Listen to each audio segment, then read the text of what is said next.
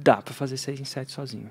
Eu acho que muitas pessoas vão duvidar que conseguem, porque vai parecer muito estranho, do mesmo jeito que pareceu para mim na época. E nem eu acreditaria que eu conseguiria fazer. É coisa de incerteza mesmo, insegurança, medo de errar.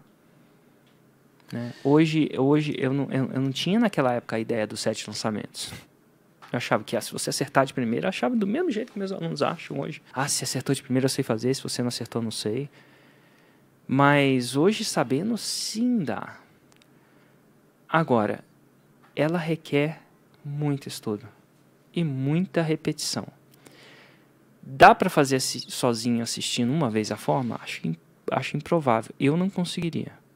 Vai requerer um bom estudo e uma boa disciplina para executar uma receita que é para a maioria das pessoas é, não é confortável no começo. A gente fala assim, não era confortável você gravar vídeo.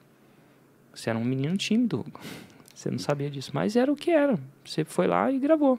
A gente fez do zero, cara. Do zero. E na época a gente não tinha Hotmart.